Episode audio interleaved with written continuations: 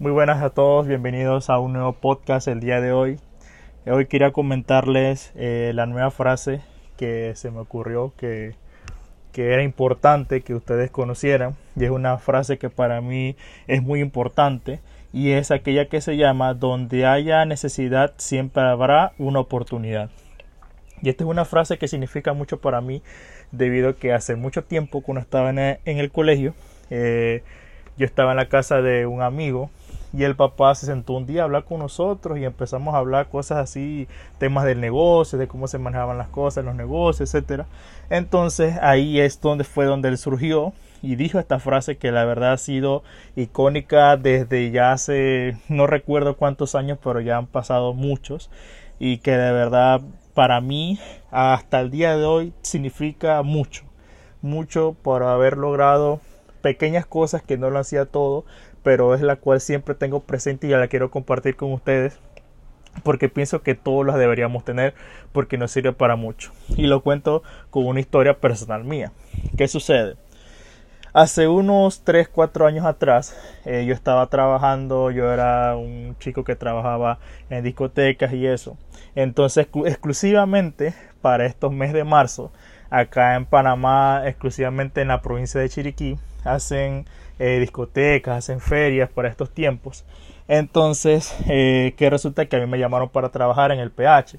Se llama así, es una discoteca que se llama PH Poperrano. Entonces, eh, yo trabajaba ahí de seguridad, se prácticamente demora dos semanas.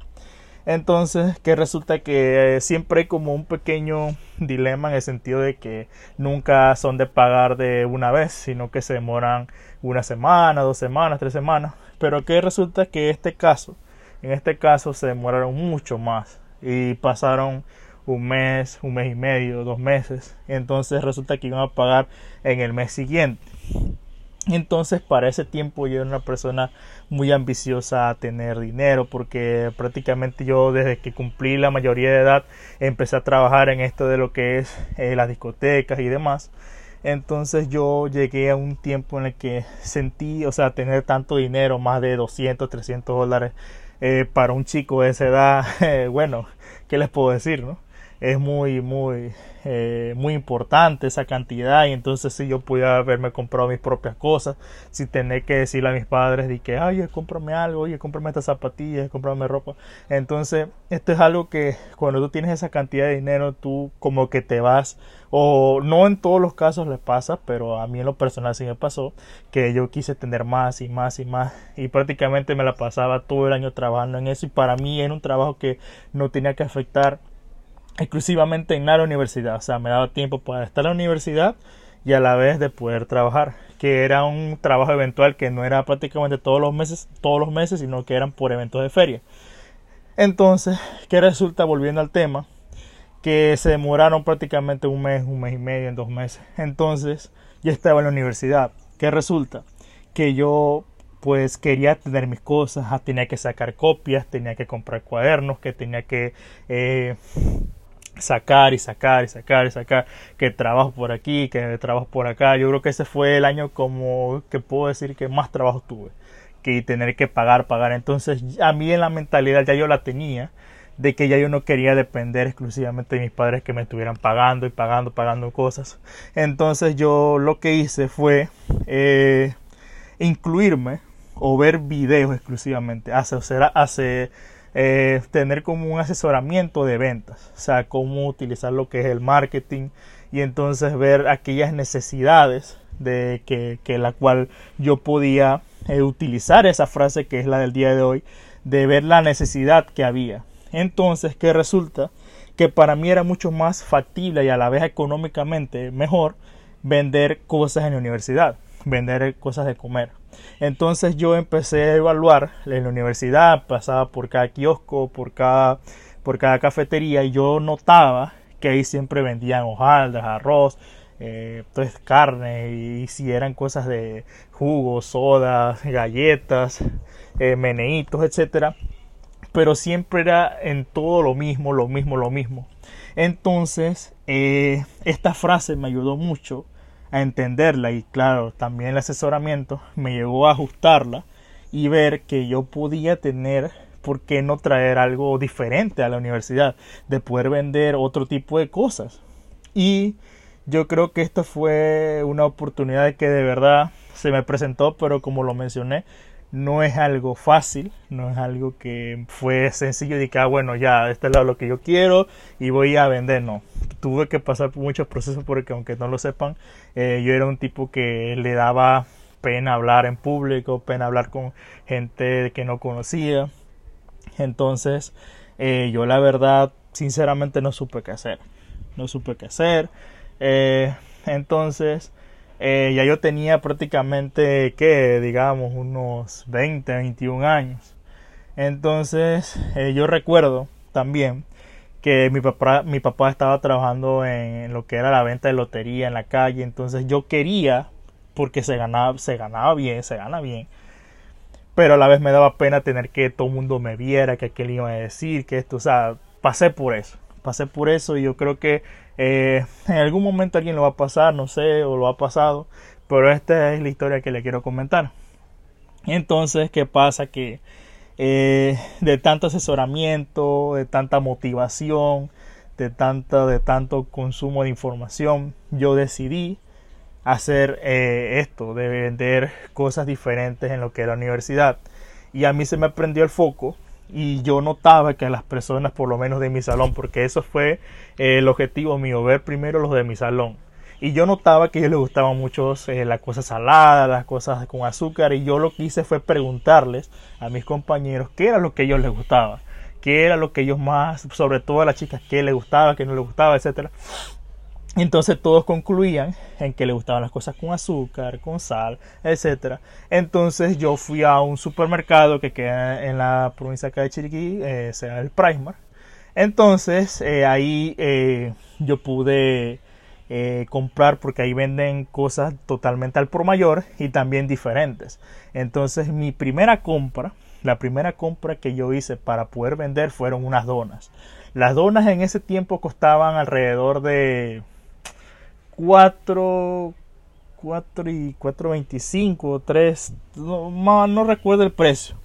Lo que sí recuerdo es que yo las vendía a 75 centavos.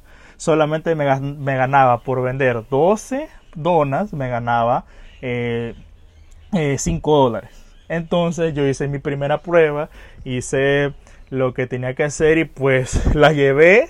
Eh, compré unas servilletas también. Y entonces eh, lo que hice fue llevar a la universidad. Cuando lo llevé a la universidad, eh, yo simplemente las puse en la mesa. Eh, es un dato curioso. Yo simplemente las puse en la mesa, saqué mis servilletas de la mochila y cuando vi de repente, ya estaba gente preguntándome, dije, oye, ¿y esas donas las vas a vender? Que no sé qué. Y dije, sí, sí, la vendo a 75 centavos. Y empecé a comprar y sin mentirles, todo el salón me compró. Sin mentirles, todo el salón, todo el salón me compró. Y, o sea, típicamente no tuve que hacer ningún tipo de esfuerzo, no tuve que, o sea, no tuve que ni recorrer por facultades, etcétera, etcétera. Y yo creo que eh, fue, un, fue una venta que a pesar de que no ganaba mucho, eh, me gustó. Y al día siguiente fui llevando una caja y una caja y la primera semana me fue bien, cosa que eh, yo en, en cinco días que fui a la universidad me hice 25 dólares para mí 25 dólares en una semana, wow, eso para mí me, me liberó, aunque se vea que es poco, me liberó de muchas cosas. Y creo que a la vez también aprendí. ¿Qué pasa? Que eh, resulta que empezaron los, a mermar las ventas en el sentido de que en, en mi salón, pues, empezó a mermar las ventas debido a que estaba ya vendiendo lo mismo y, o sea, la gente ya como que se hastió. Entonces eh, sí veía que pues tenía que ver qué hacía. Entonces ahí fue donde hice el siguiente salto, que fue a venderle a las personas de mi facultad. Empecé a vender, a vender, a vender y que resulta que prácticamente ya con una solamente caja, una sola caja de donas no me servía. Ya tenía que llevar hasta dos y tres cajas de donas, imagínense lo tenía que llevar a vender y sin problema, sin problema lo vendía. Y yo creo que eso fue una de las cosas, una experiencia que yo tuve que para mí fue muy gratificante porque pude desenvolverme en un ámbito que en lo general no era muy bueno, pero me pude, me pude reinventar y salir adelante. Y yo creo que ese es un paso que para mí eh, significó mucho y a pesar de que yo tenía miedo, ese miedo lo volví en valentía y me fue mucho mejor de lo que yo pensaba. Entonces aquí quiero hacer un alto y es que a veces uno tiene muchos miedos y uno está mucho en la expectativa y esas expectativas son los que generan ansiedad y son los que hacen que nosotros no cumplamos las cosas. Entonces es muy, muy, muy, muy importante no dejarse guiar tanto por la mente, por lo que van a decir la gente. O sea, tú simplemente esfuérzate y es lo mejor y practica si es posible. Entonces, continuando el tema, eh, como ya me estaba yendo ya muy bien y ya pues no quería, ya había tenido la experiencia de que la gente no se hastiara, eh, yo lo que hice fue que empecé a comprar otras cosas. Empecé a comprar muffins, empecé a comprar empanadas de carne, empanadas de queso, empanadas de, de pollo. Y también empecé a comprar brownies. Y yo creo que eso fue lo que me hizo prácticamente popular, si se puede decir la palabra así, en la facultad debido a que yo llegaba con eso y yo lo vendía a pesar de que no buscaba, no buscaba tanto eh, ganar demasiado, sino que con poquito, poquito, poquito eh, fuera consumiendo y consumiendo y llegué a un punto que por día, por día por venta, yo me hacía ya prácticamente 20 dólares. Sacándolo por una semana llegaba a los 100 dólares. O sea, todo empezó de poquito a poquito todo lo que pude lograr durante una semana. Y como yo vi que ya estaba recibiendo mucho apoyo, yo lo que hice fue reinventar un poquito más mi negocio y no solamente eh, compraba servilletas, también empecé a comprar platos y lo último que hice fue comprar bolsitas, bolsitas de eh, para poder meter los muffins, las donas, cosa de que el objetivo era poder llevarlo a domicilio sin tener que los muchachos se salieran de sus clases y llevarlo. Y esto fue básicamente lo que me hizo crecer mucho más y siento que eso fue una buena decisión. Llegó un punto de que cuando ya llegó eh, mi cheque de, mi trabajo y eso, yo prácticamente eh, dejé de hacer eso. Pero yo creo que me queda este, esta pequeña historia que les quería contar, que de una necesidad siempre va a haber una oportunidad. Y esta es la frase del, día. Por eso, porque yo quiero que ustedes sepan que ustedes tienen que ver y analizar que si ustedes están pasando por un momento difícil, sabemos que por lo menos la pandemia ha sido algo catastrófico que nos ha quitado todos nuestros trabajos eh, y muchas más cosas. Y donde ustedes tienen que ver que tienen que enfocarse en la necesidad que haya, ya sea en su barrio, en su pueblo, o en el mundo, o en la ciudad, lo que sea, para entonces ustedes poder vender. Y no y no es algo de que, que no es que no pueden tener miedo y que ah, no yo no sé hablar no está bien no sabes hablar no te sabes comunicar te cuesta mucho pero puedes entrenarte puedes practicar. Y como dice el dicho la práctica es al maestro. Y es algo, y es algo que yo les cuento, una historia viviente personal mía, algo que yo pasé. Y algo muy importante, sigue el cuento de la historia. Que resulta que esto me fue abriendo muchas puertas, porque yo después decidí, como ya había pasado esa experiencia en la universidad, empecé a vender lotería en la calle. Empecé a vender lotería en la calle. Y eso sí, todo el mundo me veía, todo el mundo me conocía. Y yo, lo personal, el primer día yo tenía miedo pero yo quería dinero. Yo quería dinero porque básicamente uno piensa de que, ah, porque esta persona trabaja en cosas en la calle, piensa que, ah, no es nada, no tiene valor, pero con eso uno lo puede pensar al principio. Pero cuando tú ves que empieza a llegar el dinero, el dinero, y tú sientes que ese dinero se va a quedar en tu bolsillo, y tú sientes que tu bolsillo eh, se te va a romper de tanto dinero que tienes, tu mente cambia y ya, no te, ya te da igual lo que la demás gente piense. Y entonces es algo que ustedes tienen que romper paradigmas en eso. Si ahorita nos ponemos a ver en la pandemia quiénes son los más valiosos. Ahorita nos damos cuenta de que una persona que trabaja de camillero, una persona que trabaja eh, recogiendo basura, es mucho más importante que cualquier otra persona que está trabajando. Sinceramente. Y entonces es un valor que nosotros también tenemos que tener. Y quizás también a la vez reinventarnos, que no tener miedo de que porque somos profesionales, de que porque ya perdimos nuestro trabajo, ah, bueno, ya, voy, aquí, me voy a quedar aquí de brazos cruzados y no voy a hacer nada. No, hay que reinventarse porque cada vez las cosas se vuelven más difíciles. Ya sabemos que estamos pasando por una era de la pandemia en que las cosas de la economía van bajando, van bajando. Y bueno, me hubiese gustado poder haber hecho este video o este podcast más bien eh, al principio de la pandemia, ¿no?